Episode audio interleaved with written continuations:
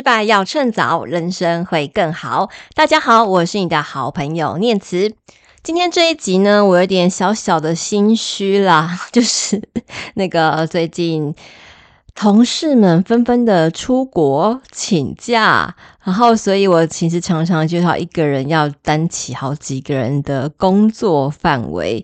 那于是回到家就有点精神、身心里有点崩溃，非常的疲惫啊。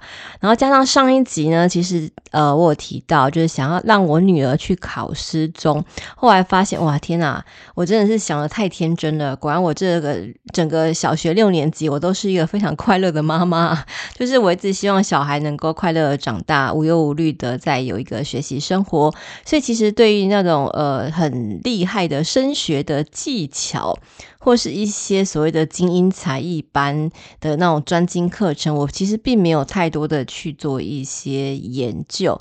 当我想着说，哎，那我女儿可能要去考私立国中的时候，我开始去问了一些人之后，哇，这。答案呢让我惊呆了，想说天哪，原来那么的复杂，所以最近也花了一些时间去做一些 survey，然后去想说，哎，到底哪些呃补习班可能有一些类似的课程，是不是可以让你儿去试试，看看看别人到底是怎么准备考试的。好啦，说完这些，以上都是借口啦，好，就是借口就是让我没有太多的时间去录一集 podcast，但是我今天早上觉得非常的羞耻，然后让我觉得。非常的羞愧，为什么呢？好，因为我的这个注意力培训师曾培佑老师，我有上他的课程，那我们就有一个。故事力课程的班级群组，那这个培友老师就问大家说：“诶，那大家平常都听哪些 podcast 呢？那大家喜欢的类型是什么？”天哪，你知道，就是大概有十个回答里面，有大概两三个提到了，他们每个礼拜都会想要听，而且会固定收听的，就是失败学学失败，也就是本人张念慈我所主持的这个节目。哇，我看到这个答案的时候，突然觉得万分的羞愧以及羞耻。天啊，我怎么可以背叛大家？然后。然后想说自己忙，然后就哎默默的跳过一集，想说应该不会有人发现。哦，好吧，其实真的是有蛮多死忠粉丝是会听我的节目的，在这边我只能够那个九十度大鞠躬，谢谢大家，然后要跟大家说爱你哦，谢谢你们支持我。好，所以回到正题，所以呢。这这个礼拜的 podcast 虽然晚了一些些，但是还是要奉献给大家。那今天这一集要答呃要分享什么样的内容呢？我觉得这一集的内容是我其实一直也都还蛮想分享的一个题目啦。那也是我最最近。在读完一本书之后，特别深刻有体会，而且在我的粉专上面分享之后，哇，天哪！他这个短短几天之内啊，就有好几百个人去分享这样的一篇内容。虽然他们没有在我的文章下面有太多的留言，但是从这个分享数，你就会发现这个题目其实真的会打动很多人的心理状态。那到底是怎么样一个题目呢？其实主要是我看了一本书哦，它里面的主题就是。做一个敢说出需求的人，做一个敢说出需求的人。那为什么这个题目会打中大家的心呢？因为其实大部分的人啊，都是不敢说出自己需求的。大部分的人都非常非常的善良。会觉得，当我提出需求以后啊，别人会不会觉得我好麻烦哦？或者是代表我能力不够吗？或者是我们会以为别人应该听得懂，或者是能够感受到我们的委屈和我们付出了多少？但是很可惜，事实不是这个样子的啊。我在粉专的文章里面啊，就提到一个我朋友小敏的例子哦。他大概跟我的年纪差不多，有两个孩子。那跟老婆、老公结婚，其实有大概十多年的一个光阴了。那最有趣的是，他们从学生时代就开始恋爱，所以呢，他们两个呃跟老公在一起在一起的时间，大概已经有二十年左右了。其实是一个大概人生一半以上的一个。时间点了，对不对？所以两个应该是磨合的非常好啦。但是我这个朋友跑来跟我说，她再也受不了她老公了。为什么呢？我就很好奇，哎，你们在一起二十二十多年了，怎么会发生这样的一个情况啊？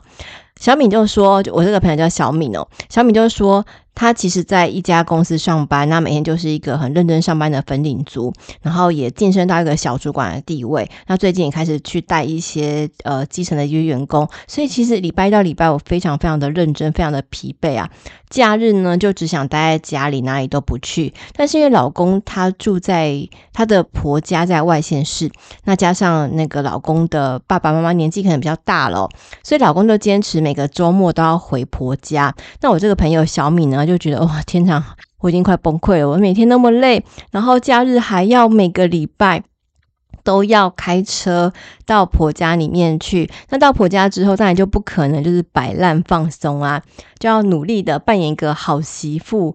好妻子、好妈妈的角色，好吧，这两天的假日就没有了，因为到了婆家，毕竟比较不能够好好的放松做自己嘛，哦。然后礼拜天晚上回到家之后，哎，不好意思哦，还是要照顾孩子的作业啊，打扫家里，所以小敏就整个超北宋，她，她就跟我不断抱怨说，哎，我老我觉得我老公真的很自私，诶，做什么事情都没有问过我，一点都不在乎我的需求跟感受，他最。让他难过的地方就是，他觉得他在工作职场上那么的认真付出，而且他已经那么努力的扮演每个角色了，那为什么她的老公都不懂她在想什么，而且完全不体贴她？所以她对自己的一个自我认同啊，就完完全全的好像被推入一个很深的一个深渊里面，而且她不知道什么时候才能够见底，所以她觉得。她快要崩溃，没有办法再忍受她老公了。我认真倾听完她的故事之后啊，我想到了我妈妈。我妈其实跟小敏很像，诶，我妈也是大概二十多岁的时候啊，就嫁给我爸了。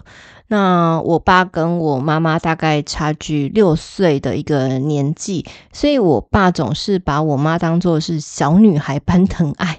老实说啦，就是他们那时候年轻的时候嘛，据说我爸妈感情非常非常好啊，就是到哪里都要搂搂抱抱啊，然后甚至那个走路走一走，然后我爸还会背起我妈来走路，想说到底是在演哪一出？小时候的我们呢都看得蛮尴尬的，但是呢，随着年纪长大之后，这两个人真的是我觉得是欢喜冤家，就是我爸宠我妈，但是呢，我妈更宠我爸。就是他们两个结婚之后啊，我爸完全不用做家事，洗衣服、扫呃呃扫地、煮饭，甚至就是吃完饭之后也不用做任何事情啊。然后反正家里的所有事物都是我妈一手打理的，所以我我妈常常会很骄傲的。又很抱怨的说啊，在那个如果啊这个家里没有我没有我的话哈，你爸爸都不知道该怎么办才好。然后有时候吵架的时候还会说啊，那个你不珍惜我没关系啦，然后我就回到我妈娘家在屏东，我就回屏东去住，但你找不到我。那你一天没有我，你一定活不下去的。就我妈有很这样的自信，其实宠宠我爸宠宠成这个样子，就是我爸根本就是一个生活白痴 的概念这样子。我从出生到现在，我没有看过我爸下厨，没有看过我爸洗衣服，没有看过我爸拿拿出那个扫扫把、拖把，然后做任何的家事，你就知道我爸在家里多么的备受宠爱啊！哦，就是我我我我妈把他养成这样的一个呃大男孩。但是呢，你知道，我妈又不断的去抱怨我爸，就是当他长大，呃，不是他他们长大，他们到现在还没有长大。在我心目当中，当我们长大之后，你知道我，我妈就开始跟我抱怨，哦，你爸爸，你看那个叫他回来后，那个衣服都不会拿去洗啦，那东西都乱丢啦，你看那个跟。弟弟借来的车子哦，那地那个车上完全都是堆满了垃圾啊，怎么都不会清哦，生活习惯真的很差哎。然后叫他去缴个什么罚单，到现在都没有缴，你看又来催缴，然后搭驳罚单谁要负责啊？哦，我妈也蛮会碎念的哦，所以那个我就每天不断的听他抱怨，抱怨，听他抱怨，那抱怨到后来呢，我都觉得哎，我爸是不是真的有问题啊？哈，就是我爸怎么可以那么那么差劲啊？怎么可以这样对待我妈？我就觉得觉得我妈好可怜哦。但是当我又更长大了一些，就是这几年来以后，我突然觉得，呃，小敏跟我妈都有个问题点，我就问了小敏还有我妈一样的问题哦。我跟她说：“你不觉得啊？其实你老公的问题都是你造成的吗？”那我妈跟小敏一样，都说：“怎么怎么怎么会是我？我那么好，我那么努力，怎么会是我造成的呢？”我就跟她说：“啊，其实你从来没有要求过你老公。”做过其他事情吧？你有没有跟他讲过，他们做这些事情会让你不开心，或者是你有曾经提出你的需求吗？那我妈跟小敏一样，就是都突然之间就被惊呆了，然后就没有办法说出任何一句话。这其实也是我自己长大之后比较深刻的体会啦。那为什么我会有这样的体会？其实也是因为我自己也是这样子，看着我妈。从小到大的这样一个示范，我也觉得，哎，好像默默付出才是一个好女人的样子。所以我在之前的一些感情世界里面啊，其实也是扮演这样的一个角色，就是默默付出，默默受委屈。那我都觉得说啊，我只要努力付出，然后呃做很多事情，对方一定会懂吧，应该会心疼我吧，并不会好吗？对方只会默默的接收，然后当他们觉得不开心的时候，还会说：“我没有叫你做，是你自己要做的啊。”所以，当我到后来长大之后，我就会发现，嗯，这样做是不对的。其实很多问题是因为我没有跟对方说，这也是为什么后来我跟小敏还有我妈这样子讲的一些理由。那但是他们最常会跟我说的一句话就是：虽然我没有跟他说，但是。为什么我要跟对方说我的感受，或对方说我的需求呢？如果他们对我的待遇啊是我争取来的，那就不是他真的关心我啦。而且如果我说的话，那不就变成一种情绪勒索吗？我不想变成这样神经兮兮的怨妇啊。诶、欸，其实我真的懂他们的一个挣扎跟纠结，还有这样子万般无奈的感受，因为其实我真的走过这样的一个历程啊。那像小敏，还有我妈，还有过去的我一样，其实这也是很多人的一个缩影。这样的人有什么样一个特征呢？就是呢，明明内心脆弱不安。其实非常非常的渴望能够被珍惜和理解，但是这样的人却又总是缩小自己去照顾别人，假装自己很坚强，很担心。如果我提出需求，就是承认自己不足，最后的结果是什么？就是我们背叛了我们自己。我们忙着去迎合别人，我们忙着取悦别人，但是最后却完全忘记了我们自己才是那个需要被关心、被保护、被体贴、被照顾的那个人。这是多么可惜跟让人觉得心疼的一件事情啊！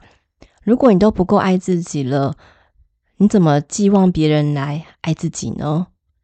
那在我今天想推荐的一本书。做一个敢说出需求的人哦。这本书中有一段让我看了很震惊的一段话，就是这本书的作者他跟他的伴侣在对话的时候。伴侣对他说的一句话，这个前情提要就是这个作者啊，就是生完小孩之后，哇，觉得自己身材变胖了，可是伴侣又就不断的要求他做很多很多事情，他就整个觉得身心崩溃。那两个在吵架过程当中，他就觉得很生气，说：“你怎么从来没有问过我的需求？”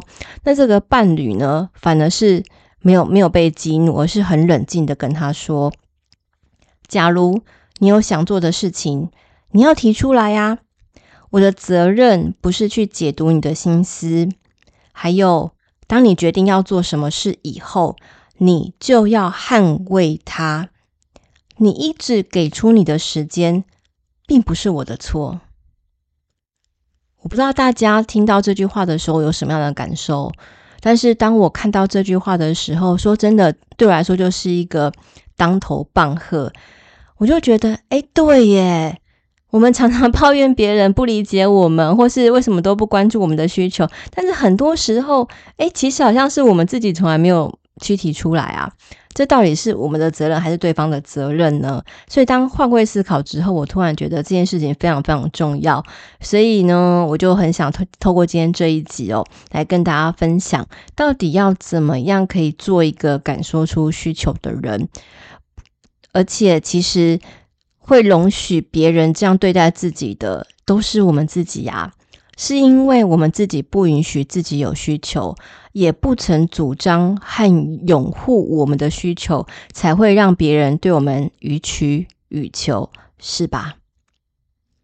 今天这一集，我想透过做一个敢说出需求的人里面书中的一些精华，然后来提炼出三个我觉得很重要的一个练习哦，给跟我和跟小敏还有我妈妈都一样善良过头的你，让我们一起练习，在累垮之前能够守护自己。第一个练习是承认我是有需求的人，承认我是有需求的人。很多人不敢提出需求，是因为害怕被讨厌，担心自己的感受和需求会让身旁的人负担过多或是不开心。但是呢，你为了渴求认同，所以拼命的委屈自己去融入人群，但是。越是这样的努力，常常会觉得好孤单，而且没有安全感。所以，亲爱的你，想要守护自己，第一个练习就是要承认我有需求，承认吧，我是重要的，承认我的需求是重要的，需求是因为我的人性。不是因为我的品德有缺陷，或是因为我哪里不足有弱点，需求是非常非常正常的一件事情的。请你放下习惯性的自我批评，不要那么残忍的对待自己吧。承认我的需求是存在的，给自己的需求更多的积极回应和善意思考。如何满足他们？我们可以这样子想象啊，如果今天我们拿着的是一个五岁、七岁、十八岁的自己的照片，你会想要怎么样对待他吗？你会忍心用现在对待自己的方式对待那一个那么纯真、无邪、天真的自己吗？如果你不愿意这样子做，请你也不要这样子对待现在的自己。对自己好一点吧，承认我们有需求。但是啊，如果我们已经提出我们的需求，也承认我们的需求之后，如果还是有人总是漠视啊，或是攻击我们的需求，说你干嘛提出这种需求？你太自私了，你根本不够格提出这样的需求。亲爱的，我们可以选择是不是继续跟这些人来往啊？你知道有些人真的不用当朋友，或者是有些人他其实就是嗯不值得不值得我们去付出我们的爱和关心啊。如果你觉得这样子对待你的人就是漠视或攻击自己需求的人，你还是想要跟他保持好的关系，例如说他是我们的爸爸、我们的妈妈、我们的另外一半。那我们就应该好好的告诉对方，你这样子说，其实让我觉得很难过，因为我真正的需求是什么？你这样的对待我的方式会如何的影响我？透过良好的沟通和不断的表达，我想能够让我们的需求在和对方的需要之间产生一个比较好的一个平衡，比较不会有这样一个委屈的情况产生哦。再来。第二个练习就是允许我能够休息，允许我能够休息。请你啊，将注意力专注到自己的身上，不要再看其他人怎么看待自己了，不要再看我是不是做的不够多了。看着镜子里面的自己，感谢。脸上的每一个黑眼圈，感谢自己脸上的每一个皱纹，感谢我们腰酸背痛的每一寸肌肤和肌肉。然后啊，对自己说：“我已经足够了，我做的够多了。”请你允许自己休息。我有资格休息，我有资格。放下完美主义和苛刻的日常待办事项。如果生活让我觉得好累哟，让我没办法再走下去了，我的行程好多，已经多到超过我可以负荷的能力了，我是可以休息的，请你允许我们自己可以休息。第三个练习是庆祝我的每一天，庆祝我的每一天。用庆祝啊，肯定我的每一天。庆祝是感谢自己的一种方式哦，提醒自己啊，不管我们的努力是不是能够得到注意或是感激，有没有被认可或者是欣赏，都不表示我们的努力不值得庆祝。通常啊，我们什么时候会庆祝？比如说生日啊、升迁啊，或者是得到某些奖杯的时候会庆祝。但是其实，如果我们只有在这些时刻能够庆祝，你会觉得哇，庆祝是一个很难达到里程碑。所以在没有办法庆祝的日子里面，我们只能够咬紧牙根苦干实干，而且必须忍受很多的煎熬跟苦难。其实真的不要这样子啊，我们。会因为这样子苦苦追求每个遥不可及的里程碑，或者是煎熬压抑的等待某个时刻来到。其实我们现在的努力呀、都是很值得称赞和庆祝的事情。我们随时随地都可以去享受欢乐，或者是关注，不需要紧紧压抑自己的渴望，或者是忘记自己有多美好。那到底要怎么样落实庆祝我的每一天？到底什么时候需要庆祝呢？嗯、呃，我觉得有一个好方法可以来做。这其实我之前有跟我的小孩一起实现过，就是呢，我们要养成习惯去欣赏自己，每天写下三件认为自己宝贵的地方，或者是感谢自己的地方。例如说，呃，我觉得我今天的诶作业写得很快。再来就是，诶我今天顺利的在一个很紧张的交期之内，把我的稿子写完了。那第三个可能是哇，我今天早上 起来哇，我发现我参加那个减重班哦的那个训练有帮助喽，我成功的掉了零点五公斤哇，这真的是我这一天来觉得最开心的三件事情。OK fine，非常好啊，天哪，你有三件很值得庆祝的一个小进步啊，所以我们要怎么样庆祝呢？诶，这个时候不是去买什么蛋糕啊，或者是什么 shopping，然后或者是大吃大喝来庆祝，诶，不用这样啦，这样。可能会让每天的那个庆祝变成很大的压力。其实这样的一个庆祝方式啊，可以是呃，我今天可以从一个快速的五分钟战斗早，变成我慢慢的。三十分钟来一个泡泡浴的一个享受，然后点点个香氛蜡烛，听个音乐，我慢慢的享受这样的一个氛围，或者是呢，我可以呃允许我自己，比如说呃对着荧幕唱呃唱个卡拉 OK 半小时之类的，就是这样的庆祝方式，其实随时随地都可以发生，而且可能不需要任何东西，可以非常非常的小哦，例如说，可能我今天就是让自己。呃，可以敷个面面膜，然后好好的去按摩自己的每一寸肌肤，其实都是一个很好的一个庆祝的一个仪式啊。只要这个庆祝的仪式能够包藏着渴望欣赏自己的心意就好啦。所以所谓的练习三，庆祝我的每一天的意思是说，把这样的庆祝带入生活的每一天，我们不需要别人的认可。才能够开始庆祝，庆祝我的每一天，是我可以自己做主，慷慨的感谢那么可爱的我们自己。后来，小敏跟她老公怎么样了呢？哦，小敏啊，决定跟老公好好表达自己的需求。两个人沟通之后呢，变成改为一个月回婆家一到两次，而不是每次每个礼拜都要回娘家了啊，回婆家。那小敏也不用每次都一定要跟着回婆家，她假日的时候啊，可以跟朋友爬山、进修想上的课程，夫妻关系变得更好了。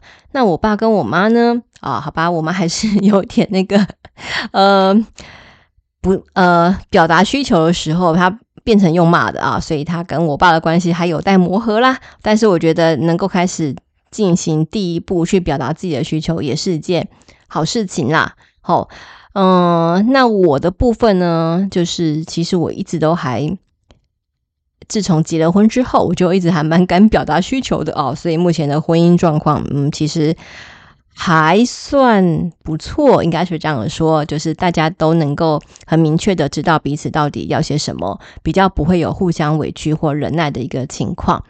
好啦，那透过如何表达自己的需求，然后敢于说出自己的需求这样一个练习，我也想请你一起来试试看，不要总是委屈自己，不要总是善良过头，因为我们那么的善良啊，所以其实更应该好好提出我们的需求，让我们的善良能够在这样满满的关怀跟爱和包容之下，能够散发出更好的光芒。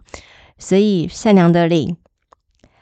善良的你，是不是也总是怕为别人添麻烦，不敢说出自己的需求呢？请记得透过这三个练习啊，好好的说出你的意思，要求你所需要的，在累垮之前，好好的守护自己吧。这是我今天最想跟大家分享的三个练习：好好提出你的要求，好好提出你的需求，让别人知道你在想些什么。让别人知道我是重要的，最重要的是让自己知道我很可爱，我很重要，我的需求不可耻，我的需求也是值得别人关照的，我的每一份努力都很值得被庆祝、被赞赏、被肯定。这是给每个过度善良的你，给每个那么可爱的你。可以做的一个好好爱自己、守护自己的练习。今天的失败学学失败，分享的是这样一个如何提出需求的一个方法。如果你对今天这一集的节目有任何的想法或者是意见，都欢迎你在下方的留言给我。然后也记得追踪按赞我的粉专。失败要趁早，张念慈。或者是你也可以告诉我，你未来有没有想听哪方面的一些内容？那我都会很高兴接到你的回馈哦。好，今天的失败学学失败，我们到这边为止，我们下一集见喽，拜拜。